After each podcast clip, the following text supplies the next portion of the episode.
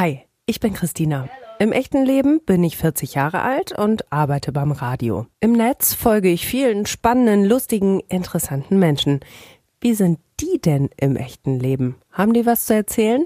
Ich horch mal. Folge 2. Sebastian, Alter. 28, Ich lebe in. Bielefeld. Bei Twitter bin ich. Kistenbassi, Und im echten Leben? Kiste, Auf einer Skala von 1 bis 10, 10 ist das Beste, geht's mir gerade. 7, Für eine 10 bräuchte ich. Urlaub, Meine Heimat ist. Lage, Ein Leben ohne Katze ist. schrecklich, Geld ist. wichtig, Wenn ich aktuell die Welt betrachte, mache ich mir Sorgen, ich habe großes Verständnis für.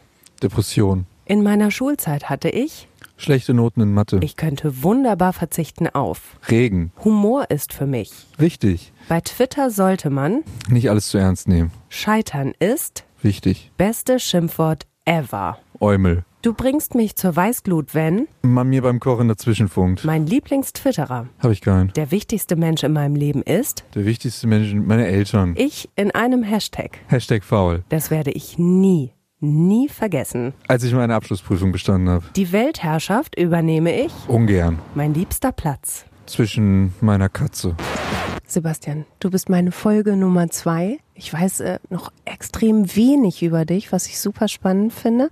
Wir sitzen jetzt gerade an einem Platz, den du dir ausgewählt hast, damit wir uns hier treffen. Ähm, beschreib den Platz doch mal gerade bitte.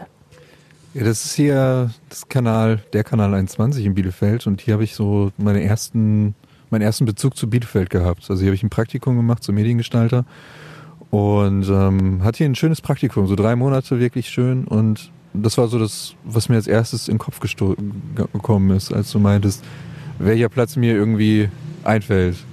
Und sonst ist es der Platz, hast du gerade gesagt, äh, neben deiner Katze.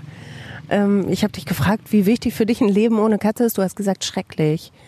Was ist das Schöne an einer Katze? Katzen sind super, die sind so unkompliziert, die kommen zu einem hin, wenn sie kuscheln wollen, die gehen weg, wenn sie nicht kuscheln wollen. Man kann mit denen spielen und es ist einfach schön. Sind die einfacher als Menschen?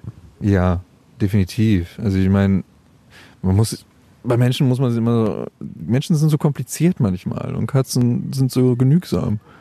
Bist du ein komplizierter Typ? Also wenn ich dich jetzt so sehe, du kommst erstmal total offen auf mich zu. Wir haben uns eben auf dem Parkplatz gesehen. Du wirkst jetzt erstmal so, als wärst du jemand, der, der offen auf Menschen zugeht. Ist das so? Ja, ich würde schon sagen, ich bin ziemlich extrovertiert. Ja. Also bei manchen Menschen bin ich schon so ein bisschen, dass ich, ja, schüchtern vielleicht nicht, ist das falsche Wort, aber so ein bisschen introvertierter bin. Ähm, aber in der Regel zeige ich ne, oft direkt, wer ich bin. Ich meine, es war ja auch ein deutliches Zeichen, dass du gesagt hast, okay, ich mache mit bei diesem Podcast. Ich lasse mich von einer wildfremden Person ausquetschen. Ähm, das ist ja schon auch irgendwie im Zweifelsfall eine bisschen eine intime Geschichte, oder? Ich weiß nicht, ich finde es einfach interessant und ich finde das, ähm, das ganze Ding einfach interessant und ich habe mich einfach darauf gefreut und war gespannt, was es jetzt so gibt.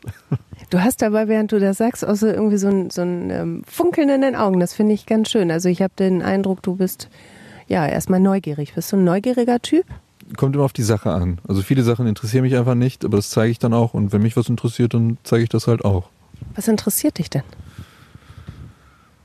Es kommt immer auf die Sache an. Das, ist, das kann ich nicht so konkretisieren. Es ist, es ist so ein Bauchgefühl immer.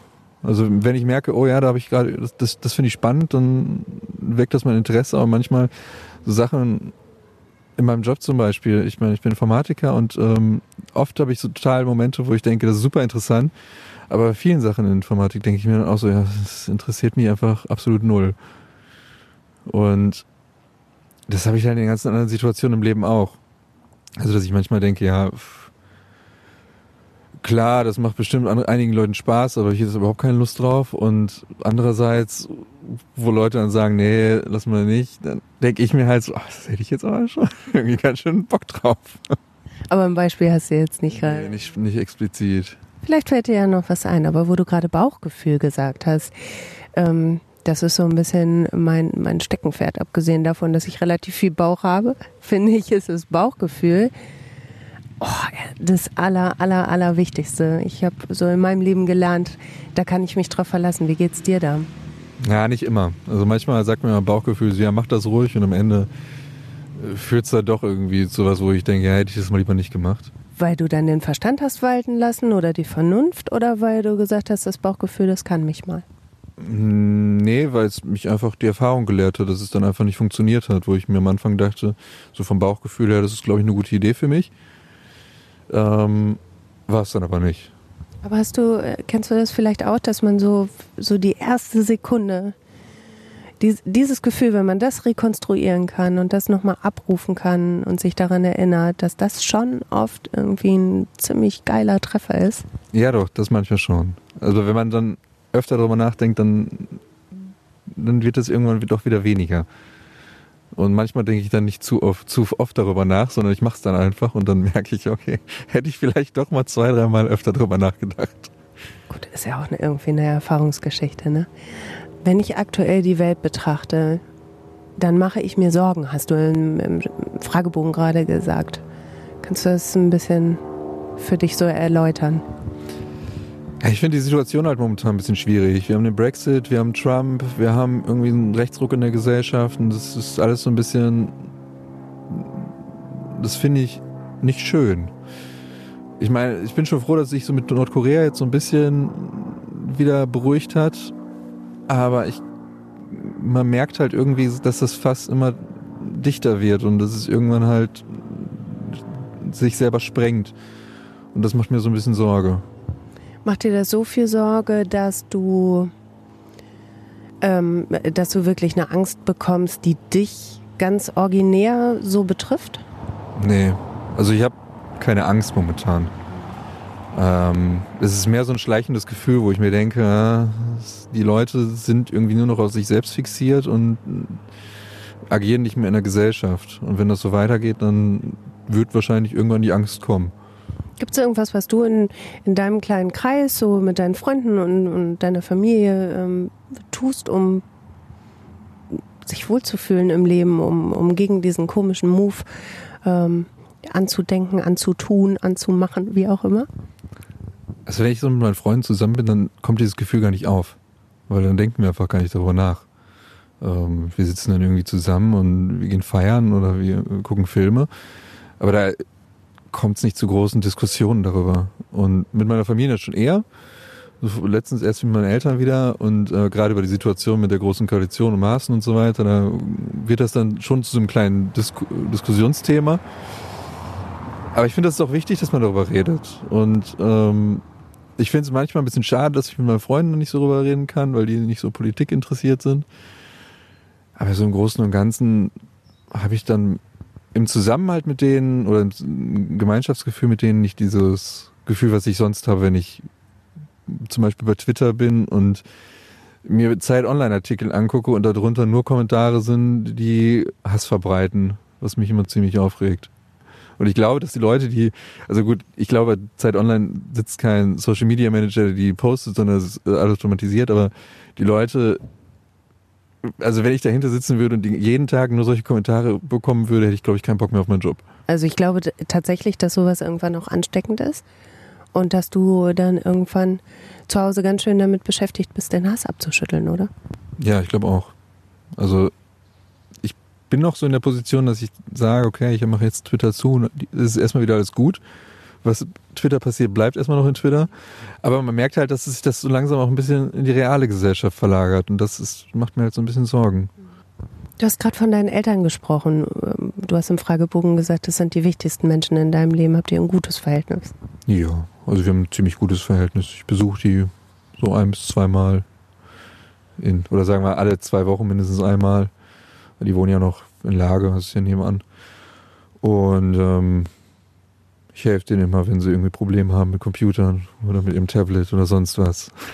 Und die helfen mir dann dabei, wenn ich irgendwie was nähen muss oder sonst was. Was nähen? Was musst denn du nähen? Ja, wenn mal irgendwie ein Knopf abfällt oder so. also ich bin, ich habe zwei linke Hände, ich kann sowas nicht. Und mein Papa ist halt Polsterer und er kann das halt eher. Aber wie geil. Für mich ist zum Beispiel alles rund um Technik äh, ist ein absolutes Mysterium. Ähm, ich kann wirklich nur ganz, ganz, ja, so ganz rudimentäre Geschichten und du sagst so ganz geilen Knopf annähen. Dafür kannst du mir wahrscheinlich, was weiß ich, alles einrichten. Ne? Ja, das ist, gestern habe ich eine Lampe angebaut und ich habe geflucht. Also ich habe anderthalb Stunden gebraucht für diese blöde Lampe. Und am Ende sieht es jetzt aus wie Scheiße. Dafür kannst du mich anrufen dann künftig, weil sowas kann ich. Ich kann wohl eine Lampe anbringen und äh, aber ja, ich meine, du bist Informatiker, du machst da irgendwie ja auch mit Computerzeugs. Guck mal, wie ich das schon sage, Computerzeugs äh, machst du darum, da, wo ich so denke, meine Güte, ihr Freunde, ihr, die alle aus Einsen und Nullen besteht, was ist denn los mit euch? Das böhmische Dörfer. Ja, nee, also ich war schon immer so. Mein Vater hat mir immer das beibringen wollen. So, hier, kannst du mit mir zusammen was aufbauen, aber im Endeffekt haben wir uns immer nur angeschrien, weil er hat, ich habe halt nicht das Verständnis dafür. Und ich bin dann eher so der Macher. Wenn das da nicht passt, dann schraube ich halt noch ein paar Schrauben mehr rein, damit das halt irgendwie passt. Aber es sieht scheiße aus. Meistens ja, aber es hält. Und das ist ja das Wichtigste. Oh, finde ich zum Beispiel nicht. Das kann mich richtig, richtig wahnsinnig machen, wenn irgendwas nicht richtig schön rechtwinklig ist oder wenn dann irgendwie dann noch so eine doofe Schraube rausguckt. Ähm, da ist dann der zwanghafte Mensch in mir, der sagt, nein, das das muss nochmal komplett von vorne. Da bist du ein bisschen lockerer, höre ich durch. Ich finde dann für diese Schrauben immer noch irgendeinen Nutzen. Oh Gott. Also ich habe dann letztens zum Beispiel beim alten Kleiderschrank, da habe ich dann auch, der, der, der stand schief und alles, da habe ich dann Schrauben reingejagt. Dann die, die draußen vorstanden, habe ich dann als Kleiderbügel benutzt. Oh, also dann könnten wir schon mal nicht zusammen wohnen. Bei, bei mir muss das alles, alles in Ordnung sein. Aber guck mal, so unterschiedlich sind die Leute, ne? Ja, ich bin, glaube ich, sehr pragmatisch, was sowas angeht. Also ich, ich will mich auch gar nicht so lange damit beschäftigen, Hauptsache es funktioniert dann. Hat das vielleicht auch ein bisschen was mit Hashtag lazy zu tun? Hashtag faul? Ja, wahrscheinlich sehr. das hat man heute aber selten. Hier Oma sagt das, ne? Das hat man heute aber selten, dass, ähm, dass einer von sich sagt, ich bin faul, weil wir sind in einer Leistungsgesellschaft. Wir müssen da hier, ne? Roboten, Roboten, Roboten. Ja, aber ich finde, man muss das nicht immer übertreiben. Also ich meine, wenn ich auf der Arbeit bin, dann arbeite ich, aber wenn ich zu Hause bin, dann will ich nicht noch mehr arbeiten. Dann will ich, dass sie, dass alles fertig ist und ich mich hinsetzen kann und essen kann und nicht, dass ich dann noch mehr Arbeit habe und mich auch nicht noch mit mehr Arbeit beschäftigen. Dann will ich mich mit Sachen beschäftigen, die mir Spaß machen. Als da wäre. Ja, vor allem Filme. Filme und Serien. Früher habe ich die viel, viel exzessiver geguckt. In letzter Zeit habe ich nicht mehr so viel Zeit dafür.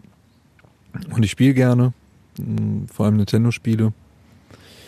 Und ähm, ich lese. In letzter Zeit wieder viel mehr als vorher. Das, dafür hatte ich in letzter Zeit auch nicht so viel Zeit. Und jetzt, ähm, wo ich jetzt in Bielefeld angekommen bin und auch so alles steht, da habe ich dann auch ein bisschen mehr Zeit dafür. Und dann, wenn ich dann abends nach Hause komme, will ich dann auch einfach in Ruhe zocken. Ja, nicht mal das, sondern gar keine Technik teilweise anhaben. Okay. Wenn ich so acht Stunden vorm Rechner sitze, dann reicht das irgendwie. Dann will ich kein Bildschirm anhaben, nichts, dann will ich einfach meine Ruhe haben. Und dann setze ich mich in meinen Ohrensessel, wir sind ein alter Mann, mach die Schallplattenspieler an und, und lese ein Buch. Zum Thema Filme ähm, weiß ich auch, dass Schläferz für dich äh, eine Rolle spielt. Erklär doch mal, was Schläferz ist für alle, die es nicht wissen. Der Schläferz ist ja die schlechtesten Filme aller Zeiten und ähm, das ist eine ganz witzige Story. Also ich habe halt früher schon immer schlechte Filme geguckt. Seit ich weiß ich nicht, 20 bin, da habe ich mich immer mit einem Kumpel getroffen. Wir haben mit einer Kiste Bier und dann haben wir den ganzen Tag nur schlechte japanische Filme geguckt. Und dann habe ich noch ein paar Leute in Detmold kennengelernt. Ähm, unter anderem Möper, ich weiß nicht, ob der ich hab's, hab's gesehen bei, bei, bei, Twitter, man kann euch ja alles stalken, ne? Also wer mit wem zusammenhängt, ja. Und ähm, den habe ich dann irgendwann kennengelernt, das war 2013. Und dann haben wir auch irgendwann, jeden Mittwoch haben wir irgendwie einen schlechten Film geguckt. Und dann plötzlich hat Tele5 angefangen, das auch zu machen. ja, und dann haben wir das irgendwie angefangen zu schauen. Und äh, das Geheimnis ist, glaube ich, auch der Alkohol dabei, ne? Nicht mal. Also mittlerweile gucke ich teilweise auch einfach nüchtern, weil ich die Filme, die bei Schläferz laufen, gar nicht so scheiße finde. Du hast noch scheißigere. Oh, ich habe noch um einiges beschissenere Filme. ich habe ähm, im Ringlockschuppen waren ja dieses Schläferz-Fest im März. Da hatte ich dann noch Oliver Kalkofe und Peter Rütten kennengelernt. Den habe ich dann auch ein paar schlechte Filme empfohlen. Und ähm, es war witzig, weil Oliver Kalkofe, äh, Oliver Kalkofe kannte die Filme auch tatsächlich und meinte, ja, die sind teilweise wirklich zu scheiße. Die können wir den Leuten einfach nicht anbieten. Oder ähm, es gibt halt keine deutsche Synchronisation oder keine Filmrechte und sonst was. Und ich finde es manchmal ein bisschen schade, dass diese 70er-Kamellen immer hervorgezogen werden. Und weniger so 90er Tierhorror, weil das sind wirklich richtig Scheißfilme. Aber was ich ganz schön finde, es gibt ja nun gerade in Bielefeld eine recht große Schläferz-Community und ihr verkleidet euch und ihr, ihr trefft euch und das, was man auf Twitter dann sieht, was ihr dann postet, ähm, das sieht halt immer nach einem ganz großen Spaß aus. Ja, mit den Leuten habe ich ja gar nicht so viel zu tun tatsächlich. Also bei dieser Sektion Bielefeld bin ich nicht wirklich aktiv beteiligt. Ähm, ich kenne die Leute da drin, aber ich setze mich da meistens mit einem Kumpel einfach zu Hause hin aufs Sofa und äh, wir haben unseren Spaß. Okay. Und ich freue mich dann immer, wenn irgendwie auf Twitter die Leute sehe und dass sie da mitfiebern. Das ist ja auch so ein, so ein Gemeinschaftsding dann irgendwie, was sich daraus entwickelt. Aber so, wir haben uns da noch nie wirklich dann zusammen getroffen also Filme, Schläferz, ich merke, du hast halt auch Ruhe, glaube ich, äh, dir dann halt auch irgendwie ein, so einen Scheiß an, dann anzutun, ne? Ähm, ja. Ja. Ruhst du in dir? Bist du ein Typ, der in sich ruht? Würdest du das von dir behaupten? Also ich kann, glaube ich, meine Schwester da gut zitieren. Die meinte, ich glaube, es gibt keinen Menschen, der ruhiger ist als du. Ist das jetzt, war es ein Kompliment von ihr? Oder? Ja, ich, also besser gesagt geduldiger, hat sie, glaube ich, gesagt. Weil ich bin halt einfach, ich bin halt einfach so, ich, ich lasse mich wenig, also sehr, sehr schwer aus der Ruhe bringen. Damit hast du mit mir jetzt äh, das totale Gegenüber, weil ich relativ schnell entflamme. Was ist dein Geheimnis für die Ruhe? Ich weiß nicht. Ich bin einfach so. okay, ich bin einfach nicht so. ja, gut. Aber du hast jetzt nicht irgendwie, du machst jetzt keine, keine buddhistischen Übungen, es, ist, es wohnt in dir? Ja, so war ich immer schon. Also eigentlich seit ich denken kann, habe ich mich nicht so wirklich aus der Ruhe bringen lassen. Ich habe dann meinen Kram gemacht und gut war. Und wenn sich alle aufgeregt haben, saß ich dann da und habe mir gedacht, ja, warum muss man sich jetzt wirklich nicht aufregen? Gibt es denn mal Momente, wo du sagst, okay, da könnte ich jetzt vielleicht doch noch mal ein bisschen mehr, ich will es nicht Feuer nennen, aber ein bisschen mehr äh, Aufregung gebrauchen, als Motor vielleicht, um Dinge zu tun? Keine Ahnung. Oder bist du zufrieden mit der Ruhe in dir? Also wenn ich für Sachen brenne, dann, dann kommt das auch. Dann kann ich auch nicht stillstehen. Also wenn ich, äh, jetzt habe ich zum Beispiel mein Zimmer umgeräumt und auch wenn ich nicht handwerklich begabt bin, wollte ich das halt fertig haben. Und das hat mich dann tierisch gestört, als ich auf dem Sofa saß und dann immer noch Sachen unfertig waren. Dann bin ich wieder aufgestanden und habe weitergemacht. Okay, also du bist nicht lethargisch, du bist ruhig. Ja. Okay. Genau. Also klar habe ich auch Phasen, wo ich dann wirklich lethargisch bin, aber in der Regel bin ich einfach nur ruhig. Du hast äh, im Fragebogen gesagt, du hast großes Verständnis für Depressionen. Warum? Also ich kenne halt viele Leute mit Depressionen und ähm, habe mich damit sehr viel beschäftigt. Und darum, ich kann das verstehen und ich glaube, es ist schwierig oder falsch, wenn man den Leuten sagt, dass sie sich mal zusammenreißen sollten. Weil so einfach ist das dann halt einfach nicht. Und ich kann die Leute verstehen, dass sie dann einfach mal sagen, nee, ich brauche jetzt meine Ruhe oder nee, ich kann jetzt nicht, weil sonst was, dann bin ich den Leuten halt auch nicht böse, weil ich das halt irgendwie nachvollziehen kann. Vielleicht kann ich dir da aus eigener Betroffenheit sagen, solche Freunde wie dich braucht man, wenn man depressiv ist. Das ist gut. Ähm, und das ist äh, leider gar nicht so häufig, wie man sich erhofft. Ja, das hat man mir öfter schon gesagt. Macht das was da mit dir? Freut dich das?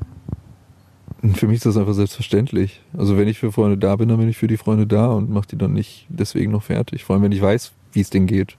Kannst du das nachvollziehen, wie sich Menschen mit Depressionen fühlen? Ich glaube, das ist, habe ich während meiner, meiner Depressionsgeschichte, aus der ich nie so richtig ein Hehl gemacht habe, habe ich festgestellt, ähm, dass es für ganz viele wirklich unendlich schwer zu verstehen ist.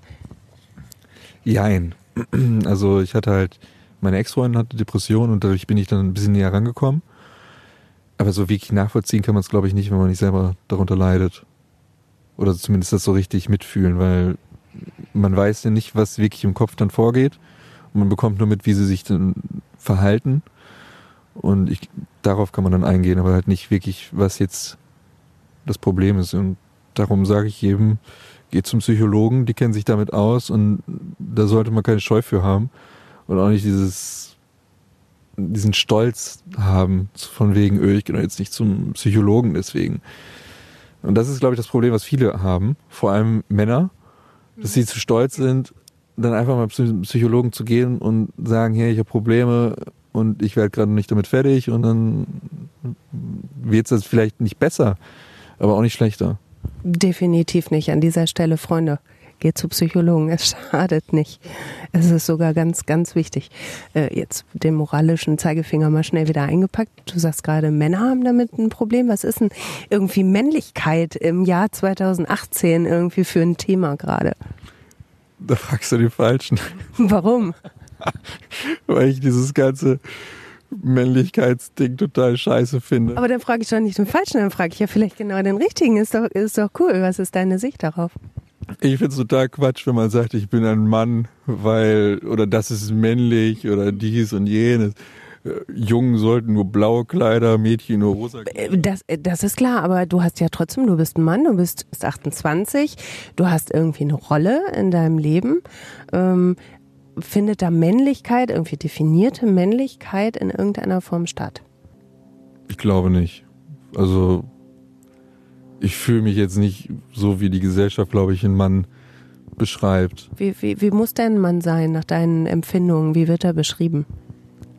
Wie er sein muss, ist, glaube ich, eine andere Frage. Ja, oder wie sieht es die Gesellschaft? Was meinst du, was die An Anforderungen sind da, diese komischen, wie auch immer? Also ich finde es schon gut, dass wir mittlerweile von diesem typischen Rollenbild weggehen. Mhm. Aber das Problem ist ja immer noch, dass viele Männer dieses Gefühl haben, oh, ich muss eine Frau beschützen, ich muss der starke Typ im Haushalt sein, ich muss der sein, der arbeiten geht. Nee. Also eine Frau beschützen ist Quatsch. Also klar, aber ich muss genauso einen Mann beschützen können deswegen. Also dieses, dieses Rollenbild finde ich einfach so dämlich. Und eine Frau kann genauso gut einen Mann beschützen wie ein Mann eine Frau. Und deswegen, und ich fühle mich da halt nicht wirklich zugehörig. Und ich fand das schon immer bescheuert, dieses typische Mannsein. Ich nehme das nur so wahr bei, bei einigen Männern, die ich kenne aus einem Freundeskreis, dass die da schon irgendwie ein bisschen mit hadern. Wie muss ich eigentlich sein? Ich muss jetzt, ich muss erfolgreich bei der Arbeit sein. Ich muss ein guter Vater sein. Ich muss ein guter Kumpel sein. Ich muss vielleicht auch noch äh, halberlei manierlich aussehen. Ähm, ich man sagt immer, wir Frauen, wir haben es alle so unglaublich schwer. Ich fühle auch oft mit den Männern, die da ganz schön viel auf die Schultern kriegen. Ach, weiß ich nicht. Nee. Also ich glaube, dass ähm, auf der Arbeit ist ein Druck, den man sich selber macht und nicht wegen Mann sein. Also, oder vielleicht doch die Männer dann vielleicht schon. Ähm, ich glaube aber auch, dass viele Leute oder viele Männer dann irgendwie Angst haben, dass Frauen ihnen den Job wegnehmen könnten. Und ich denke mir so, ja, wenn eine Frau mir den Job wegnimmt, dann nimmt sie mir den weg. Das ist dann halt so. Oder wenn ich jetzt verheiratet wäre und die Frau sagt, sie will arbeiten, dann gehe ich, ja, bleib ich halt zu Hause. Ich bin da nicht so, dann sagt, nein, ich bin immer, ich muss jetzt arbeiten gehen. Ich wäre froh, wenn ich dann zu Hause bleiben könnte. Oh, das finde ich aber mal wirklich eine ehrliche Aussage, weil so viele Leute ja dann auch sagen, nein, und ich muss dieses schaffen und jenes schaffen. Und wenn einer sagt, äh, ich bin froh, wenn ich nicht zur Maloche muss, ähm, ohne Scheiß, das findet man selten, dass das einer offen zugibt. Ja, das hatten wir ich weiß noch, in der Berufsschule, das hatten wir in Politik mal. Da haben wir auch darüber geredet. Und dann meinten die auch, nein, wenn ich verheiratet bin, dann bleibt die Frau zu Hause und passt auf die Kinder auf. Ich dachte mir, wenn die Frau noch mehr verdient und einer von den beiden arbeiten muss, warum sollte ich dann arbeiten gehen, wenn die Frau mehr verdient? Das macht doch überhaupt keinen Sinn. Dann soll die Frau arbeiten gehen. Wenn es ihr Spaß macht und wenn die Frau jetzt gerade irgendwie zehn Jahre studiert hat und ich nur eine Ausbildung gemacht habe und sie dann wegen dem Kind zu Hause bleibt und dieses gesamte Studium über Müll wirft, finde ich das ungerecht. Ich würde sagen, nee, geh mal arbeiten, ich mach das schon. Ihr konntet ja jetzt gerade nicht die Handbewegung sehen, äh, die Sebastian dazu gemacht hat. So ein kleines, scheuchendes, aufforderndes Gestchen hat er gemacht. Los, geh arbeiten. Usch, usch. Ja. ja, aber das ist halt so das, was mir in den Kopf kommt dann. Aber ich glaube auch da, ähm, da spüre spür ich schon so ein bisschen auch die Ruhe, die, die da in dir wohnt. So, was diese Themen angeht, was Schubladen angeht, Klischees angeht. Da guckst du nicht drauf, ne? Also. Finde ich schrecklich. Also ich, ich finde es ganz schlimm, wenn Leute sich eine Meinung bilden vom Hören sagen. Man soll die Leute kennenlernen und dann bildet sich die Meinung automatisch. Und das ist in jeder Situation so. Und dann, weiß ich nicht, man soll einfach seine eigenen Erfahrungen machen. Das ist viel wichtiger als irgendwie zu pauschalisieren und irgendwelche Schubladen zu stecken. Du bist so ausgeglichen, Sebastian. Was ist denn mit dir? Kannst doch nicht ändern. Kannst du mir ein Stück abgeben? Weiß ich nicht. Du äh, nimm das Leben ein bisschen lockerer. Denk drüber nach, dass du dein Leben einfach leben solltest. Mach dir nicht so viel Kopf darum, was irgendwie morgen sein wird. Das sind diese typischen Phrasen, die am Kühlschrank immer stehen, ne? Schrecklich.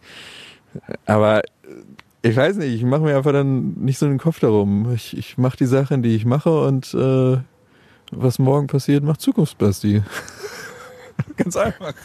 Oh, ist das schön, ist das schön. Ich nehme dich, ich schrumpfe dich jetzt einfach äh, so auf, auf Millimeter und dann setze ich dich einfach in mein Ohr und wenn ich dann mal wieder in Flamme wegen Scheiß, dann sagst du, hey, das macht Zukunftskristina, das ist nicht so wild. Super.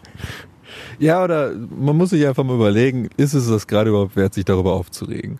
Also klar, manchmal ist es wert, sich über Sachen aufzuregen, manchmal muss es auch sein, dass man sich über Sachen aufregt. Zum Beispiel, wenn ich Kabel lege oder hinten, als ich letztens hier die Scheiße hinter meinen Monitoren klemmen musste, da kann ich auch rumschreien, weil mich das tierisch nervt und ich das scheiße finde. Und dann denke ich mir so, okay, das ist jetzt fünf Minuten, dann ist das gut und dann ist es wieder fertig. Aber sich dann über gewisse Sachen so tierisch aufzuregen, dann denke ich mir, das, das macht doch, das macht kein, das hat keinen Mehrwert. Es bringt keiner Seite irgendwas. Und weil muss nicht sein. Du hast bei drei Sachen in deinem Fragebogen hast du gesagt, es ist wichtig. Geld ist wichtig, Humor ist wichtig, Scheitern ist wichtig. Komm, wir spielen ähm, Superlative. Was ist davon am wichtigsten? Warte, was war das Geld? Geld, Humor, Scheitern. Scheitern. Weil? Es wichtig ist zu scheitern. Ohne zu scheitern versteht man nicht, welche Fehler man macht, wie man sich besser machen kann und aus Scheitern entstehen immer neue Möglichkeiten. Wo bist du gescheitert? Oh. Also ich habe zwei abgebrochene Ausbildung und ein abgebrochenes Studium. Und es hat mich jetzt nicht zu einem schlechteren Menschen gemacht. Im Gegenteil, ich weiß eher, was ich will. Aber du empfindest es trotzdem mal Scheitern oder als Teil des Weges? Ja, natürlich sehe ich es als Scheitern. Also es waren halt Möglichkeiten, die ich, ich glaube, durch meine Art an mir selber vermasselt habe, weil es halt irgendwie Ausbildungen waren, wo man ein bisschen feuriger sein müsste vielleicht. also ich habe halt bei einer Bank gearbeitet und, und in der Immobilienbranche und es, es war jeweils Verkaufen und ich bin in Sachen Verkaufen, die Leute nicht brauchen, nicht sonderlich gut. Also ich bin ja eher. Entschuldige, dass ich lache, aber es, jetzt wie du hier sitzt in tiefster Entspannung, kann ich dich im Vertrieb jetzt auch irgendwie nicht so richtig geil sehen. Du dich scheinbar auch nicht. Nee. Also ich kann den Leuten nichts verkaufen, was sie nicht brauchen. Ja. Und das ist dann, da bin ich in solchen Branchen nicht so gut aufgehoben. ja, und äh, Studium hat mir dann Mathe das Genick gebrochen, beziehungsweise Physik. Und naja, es, es war eine Erfahrung für mich. Ich bin daran gescheitert, aber ich bin daran auch gewachsen. Und das ist ja das Wichtige. Ich bin ein riesengroßer Scheitern-Fan. Gott, wie oft ich schon gescheitert bin, aber mega, total gut. Geld ist aber auch wichtig? Ja, finde ich schon. Also vor allem jetzt durch die Situation mit den abgebrochenen Ausbildungen und der ganzen äh, finanziellen Lage, die sich daraus entwickelt hat, habe ich halt gemerkt, wie wichtig Geld ist, wenn man es nicht hat. Und es geht jetzt nicht darum, irgendwie Top-Manager zu sein und jeden Monat 50.000 auf der Bank zu liegen haben. Aber ich finde es schon wichtig, dass man so ein existenzielles Minimum zur Verfügung hat. Und gerade wenn man irgendwie in Hartz IV reinrutscht, hat man das eben nicht mehr. Und darum finde ich schon, dass man irgendwie das Geld wichtig ist. Ich, ich will jetzt nicht sagen, dass ähm, Leute, die das nicht haben, daran schuld sind, sondern ähm, dass man irgendwie Möglichkeiten schaffen sollte, dass jeder dieses Minimum erreicht. Und das finde ich momentan noch nicht so gegeben. Bist du fürs bedingungslose Grundeinkommen? Klingt das so durch, oder? Das ist schwierig. Also ich finde die Idee vom bedingungslosen Grundeinkommen gut, glaube aber, dass die in Deutsch, dass das in Deutschland nicht funktionieren würde, weil Deutschland dafür zu groß ist. Mhm. Ähm, aber ich glaube einfach, dass das Hartz-IV-System nicht gut ist.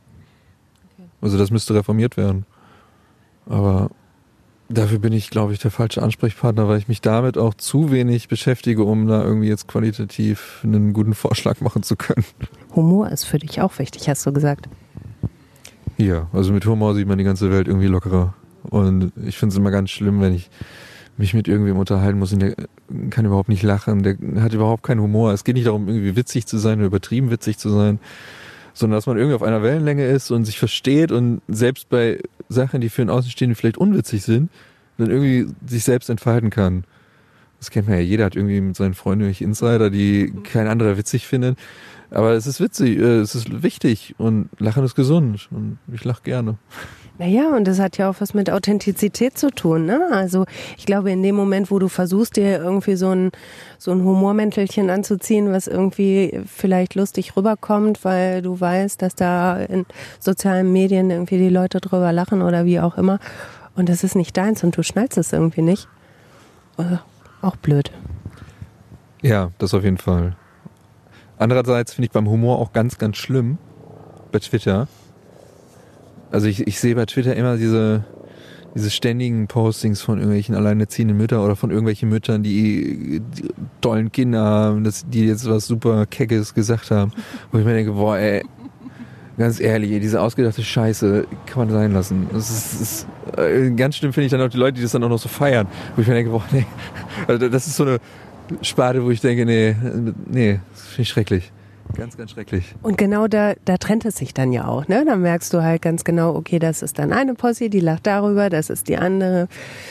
Und du äh, lachst halt über schlechte Filme und wunderschöne Worte wie das beste Schimpfwort ever, Eumel. ja. Das habe ich übrigens von Möpor.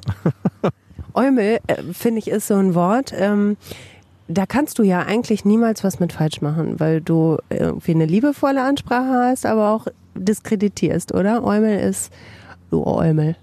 Eumel halt. Ja, und bei Schimpfwörtern hat man immer das Problem, oder meistens das Problem, dass es immer irgendwelche Randgruppen trifft. Oder bei den meisten Schimpfwörtern hat man zumindest das Problem, dass es irgendwelche Randgruppen trifft. Außer man macht irgendwelche schönen, in Anführungszeichen, schönen Schimpfwörter. Und ich finde, Eumel ist einfach ein schönes Schimpfwort. Das ist super. Für mich ist es fast, ja, eigentlich schon fast ein Kosename. Soll ich dir mein Liebstes sagen? Möchtest du es wissen? Darf ich es dir aufdrängen? Äh, mein Liebstes ist Wurstkopf. Wurstkopf. das ist schön. Ich finde, das, ähm, das kann man immer so gut sagen. Weißt du, was du bist? Du bist ein Wurstkopf. Ja, stimmt. Ja. Und äh, damit treffe ich vielleicht außer der Fleischereiinnung auch irgendwie keine Randgruppen, nehme ich an. Nee, wahrscheinlich nicht. Vielleicht meldet sich jetzt irgendein Wurstkopf, der sagt, so redet man nicht über mich. Ich weiß es nicht. Jetzt kommt die Sonne total super raus. Ähm, ich finde, wir haben gerade überhaupt gar nichts auszustehen. Wie geht's dir? Ja, es ist hier super schön. Ich meine, wir durften zwar nicht rein, aber das macht es jetzt nicht schlechter. Nee, eigentlich, guck mal, das ist auch so eine Situation. Wir hatten uns im Kanal 21 verabredet und da konnten wir jetzt nicht rein. Ähm, jetzt sitzen wir draußen auf der Bank und es ist eigentlich noch viel schöner. Ist das diese Gelassenheit, die du aus den Dingen mitnimmst? Ja, es kommt, wie es kommt. Also ich bin dann, ich denke mir halt so, ja, dann setzen wir uns jetzt hier hin und ist auch gut. Finden wir ähm, sowas wie ein Schlusswort? Kannst du unser Gespräch irgendwie zusammenfassen? Wie ist dein Gefühl gerade? Das war einfach schön. War so ein schönes Gespräch. Zwanglos und einfach nett. Einfach so, um zu gucken, sich ein bisschen auszutauschen und es war einfach schön. Ich nehme für mich auf jeden Fall den kleinen Sebastian zusammengeschrumpft in mein Ohr mit, der mir sagt, hey, ist doch alles gar nicht so wild. Ja, das mach mal. Es hilft dir bestimmt in irgendwelchen Situationen. Dankeschön, Sebastian. Danke. Immer gerne.